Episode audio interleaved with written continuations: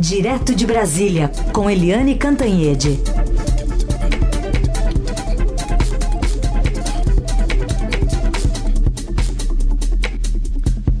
Oi, Eliane, bom dia.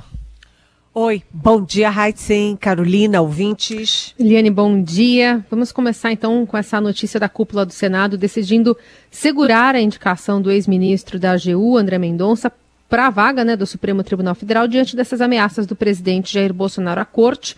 O presidente do Senado, Rodrigo Pacheco, havia planejado dar início à tramitação do nome de Mendonça neste mês, mas adiou a decisão. E ontem mandou alguns recados também, né? É, exatamente. É, eu achei interessante porque a manchete do nosso co colega Daniel Wertermann, uh, dizendo que o Rodrigo Pacheco, presidente do Senado, decidiu adiar a, a votação, a sabatina do André Mendonça, que além de AGU, né, além de ex-advogado-geral da União, também foi ministro da Justiça do governo Bolsonaro, foi indicado pelo Bolsonaro para uma vaga no Supremo, é, que foi adiado sine die. Era previsto para este mês e agora não tem data marcada. Mas eu achei interessante que essa reportagem do Daniel Vetterman conversa muito bem com a minha coluna de hoje no Estadão porque a minha coluna de hoje do Estadão fala exatamente isso, que assim como a Procuradoria-Geral da República, PGR, empurrou para o Supremo a defesa da democracia, né? A PGR lava as mãos e o Supremo é que guerreia para manter a democracia, para dizer não aos arroubos do presidente.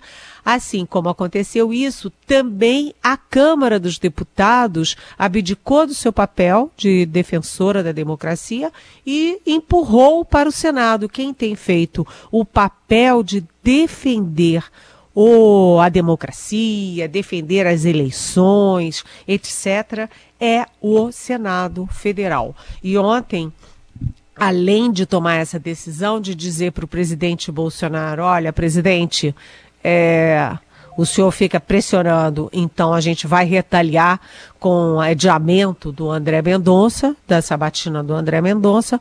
O presidente do Senado, Rodrigo Pacheco, também mandou um duro recado pelas redes sociais. Ah, eu vou, ter, ah, vou até ler esse recado, atenção, aspas, é, do Rodrigo Pacheco, repetindo. Fechar portas derrubar pontes, exercer arbitrariamente suas próprias razões, são um desserviço ao Brasil. E aí o Rodrigo Pacheco termina. Patriotas são aqueles que unem o Brasil e não que, os que querem dividi-lo. Atenção! Ninguém como o presidente Bolsonaro age mais profundamente para dividir o Brasil do que o presidente Bolsonaro, né? O Bolsonaro está o tempo inteiro dividindo o Brasil, guerreando contra o Supremo, guerreando contra o TSE, que é o Tribunal Superior Eleitoral, guerreando contra a imprensa, guerreando contra é, adversários é, imaginários. E uh, já falou, ele já falou mais de uma vez, né, que uh, pode agir fora das quatro linhas da Constituição e uh, já disse publicamente, claramente, que se as eleições não forem como ele quer, ou seja, com voto impresso, do jeito que ele quer, do jeito que ele tem na cachola, não vai ter eleição. Sinceramente, nem dizer que você não vai cumprir a eleição, a, a Constituição, nem você ameaçar a realização das eleições, são atitudes uh, minimamente democráticas, minimamente aceitáveis, partindo do mandatário da nação. Então, o Supremo, assim como o Senado, estão como os bastiões da democracia. Podem, às vezes, cometer excessos, sim, mas é melhor pecar pelo exagero do que pecar pelo pela omissão na hora de defender as eleições, a Constituição, a Federação, a República e as instituições. É isso que o Supremo vem fazendo. Muito bem. É, a gente a, acompanha aí toda essa situação envolvendo a indicação de André Mendonça, que não está andando tão rapidamente tão como o presidente Bolsonaro queria. Bom, mas além desse troco aí, Eliane, nós temos aqui também a própria intenção do presidente Bolsonaro de, do impeachment de ministro supremo, está tudo num pacote só? Quer dizer, está tudo relacionado? Pode ter sido uma resposta também em relação a isso? Com certeza, né? Na verdade, quando vocês olham, uh, o presidente Jair Bolsonaro disse na semana passada uh, que olha só, atenção, que ia pedir o impeachment de dois ministros do Supremo Tribunal Federal o Luiz Roberto Barroso, que é presidente do TSE e é uh, acusado pelo presidente Bolsonaro de ter uh, manipulado a Câmara para a Câmara derrubar o voto impresso. Imagina se um ministro do Supremo tem poder para isso, né? Imagina se o Barroso sozinho tem poder para mudar o voto da Câmara. É, e o segundo ministro é o Alexandre de Moraes, que é o ministro que é assim a pedrinha no sapato do presidente, porque ele é que está à frente, é o relator dos inquéritos inquéritos sobre fake news e sobre atos antidemocráticos. Esses dois inquéritos eles se unem porque os atos é, antidemocráticos e as fake news têm o mesmo, mesmo fundo, mesma origem de financiamento, e os dois chegam até o Palácio do Planalto. E agora o próprio presidente Jair Bolsonaro está dentro desses inquéritos, está sendo investigado, depois que ele foi a, a, público, fez uma live, aliás, usando recursos públicos, né? EBC durante duas horas e tal, para é, lançar para a população brasileira um monte de fake news contra as urnas eletrônicas, sem mostrar uma única mísera prova de que houve fraude desde 1996. Então, o Alexandre de Moraes e o Barroso na mira do presidente. Mas o presidente lançou isso, todo mundo ficou abismado do presidente lançar, e aí todos os recados que o presidente recebeu do Senado Federal, dos aliados, dos seus líderes, de todo mundo, e inclusive publicamente do presidente do Senado, que eu já citei, Rodrigo Pacheco, é de que o Senado não vai se meter, não vai cair nessas parrelas de ficar julgando o ministro do Supremo, de abrir processo de impeachment contra o Supremo. A atenção é o seguinte: uh, o o Arthur Lira, presidente da Câmara, é dele a prerrogativa, é unicamente dele a prerrogativa de acatar um dos mais de 100 pedidos de impeachment é, que estão na Câmara contra o presidente Jair Bolsonaro. Assim como Arthur Lira tem a prerrogativa de abrir ou não o impeachment do presidente da República, o Rodrigo Pacheco, presidente do Senado, tem a prerrogativa de abrir ou não é, pedido de impeachment contra ministro do Supremo. Já tem 17 pedidos, o presidente disse que ia entrar com mais dois, mas olha, a chance de o Rodrigo Pacheco abrir é próxima de zero. Eu só não digo zero porque em política nunca existe zero, mas são muito próximas de zero.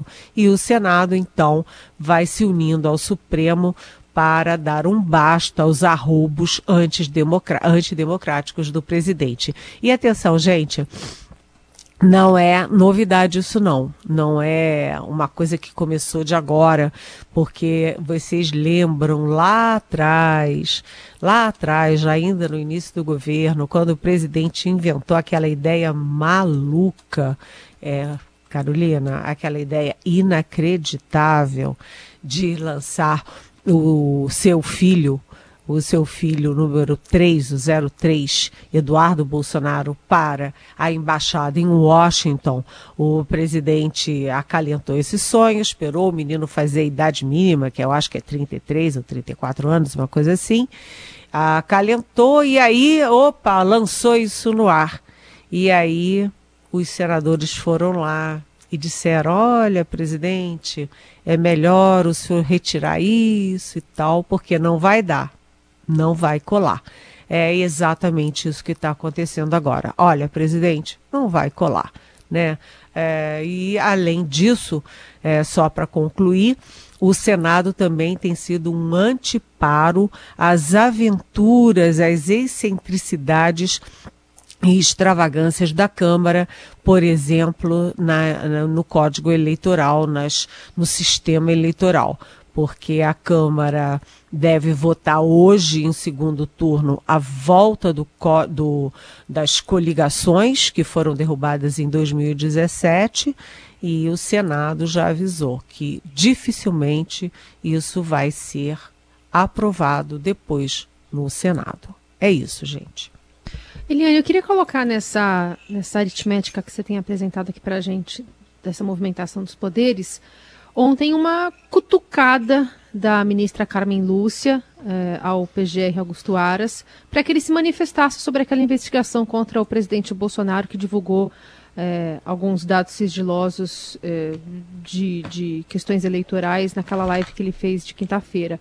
E aí, depois desses 13 dias desse documento nas gavetas ali de Augusto Aras, ontem a ministra Camila falou, ó, preciso dessa resposta, 24 horas. E aí ele abriu uma apuração, né, uma, uma, uma investigação preliminar para apurar se o presidente cometeu alguma irregularidade ao atacar o sistema eleitoral.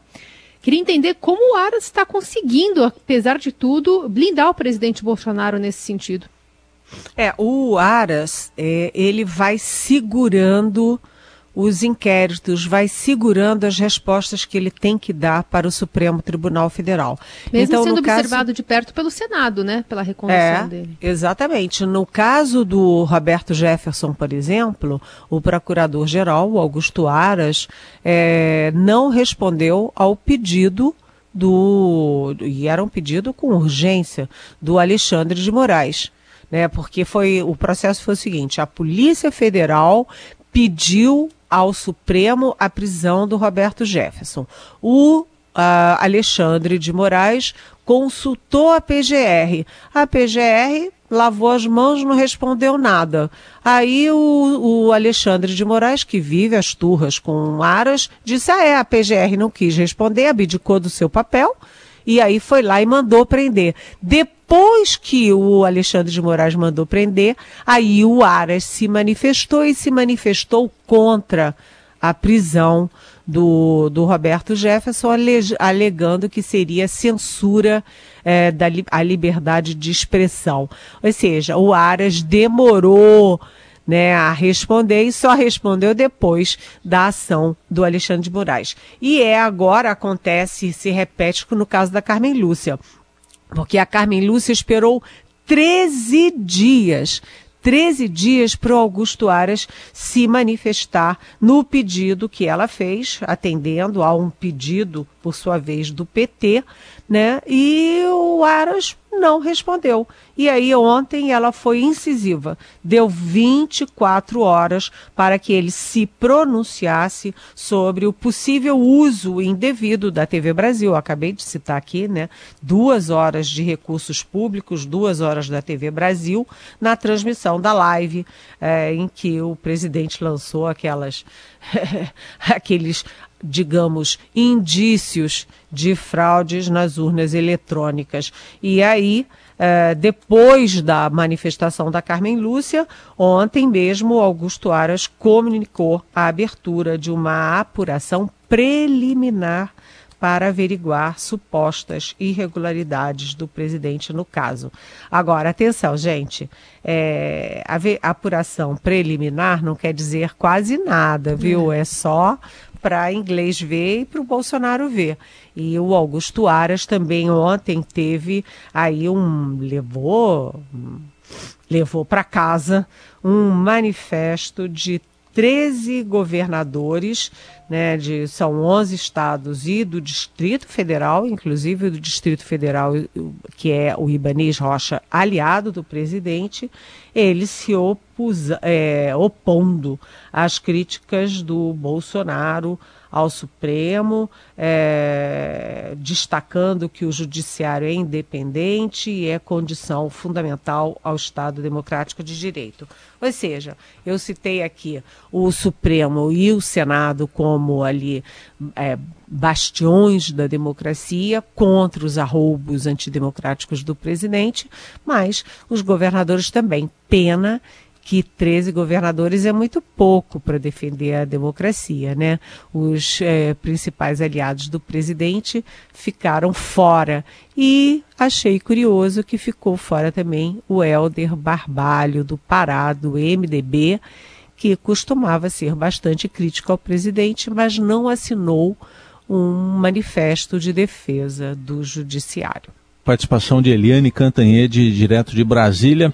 Agora, para falar da retomada de depoimentos na CPI da Covid, hoje com um depoimento importante de um servidor do Tribunal de Contas da União. O que, que dá para esperar, hein, Eliane?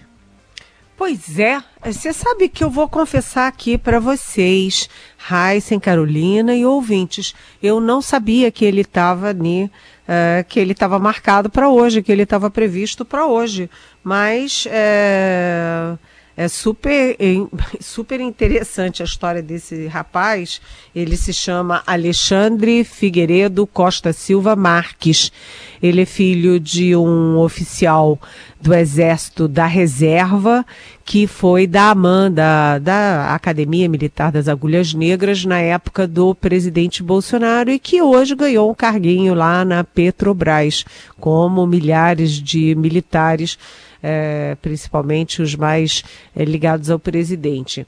E aí, esse rapaz, o Alexandre Marques, ele é auditor do Tribunal de Contas da União e fez um estudo, é, um estudo, um, quase um rascunho, é, que não era um estudo oficial, que não foi feito a pedido de ninguém, que, enfim.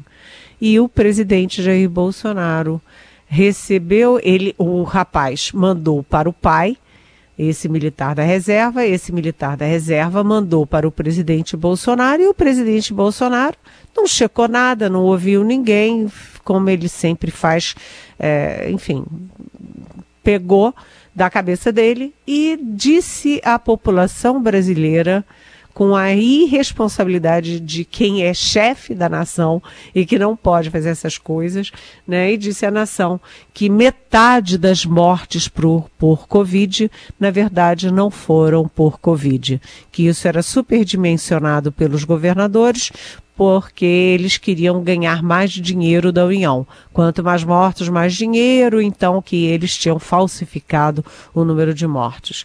É uma coisa assim inacreditável, né?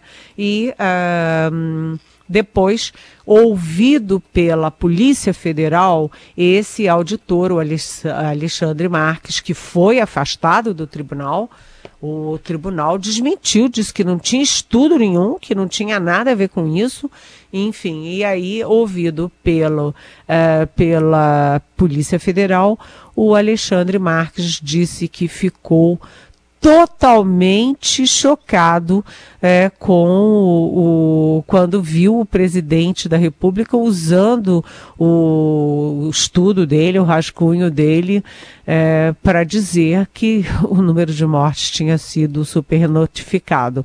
Ele deixou claro que era quase um estudo, deixou claro que o TCU não tinha nada a ver com isso e disse que o estudo dele foi falsificado no Palácio do Planalto, porque uh, o papel que ele tinha, o paper que ele tinha, que era o rascunho dele, não tinha não tinha cabeçalho, não tinha nome e muito menos tinha o logotipo do Tribunal de Contas da União, como aquele que o presidente Bolsonaro mostrou. Portanto, gente, é mais uma fake news grosseira, uma fake news e uma fake news criminosa que é, desmente os números da pandemia no Brasil. Lembrando que os números da pandemia são feitos pelas é, secretarias de saúde, pelos governos estaduais, são contabilizados pelo Ministério da Saúde e tem uma checagem, uma auditagem é, dos é, veículos de mídia, incluindo o nosso Estadão. Portanto, o presidente Bolsonaro tentando dizer à população brasileira e ao mundo que os mortos não morreram.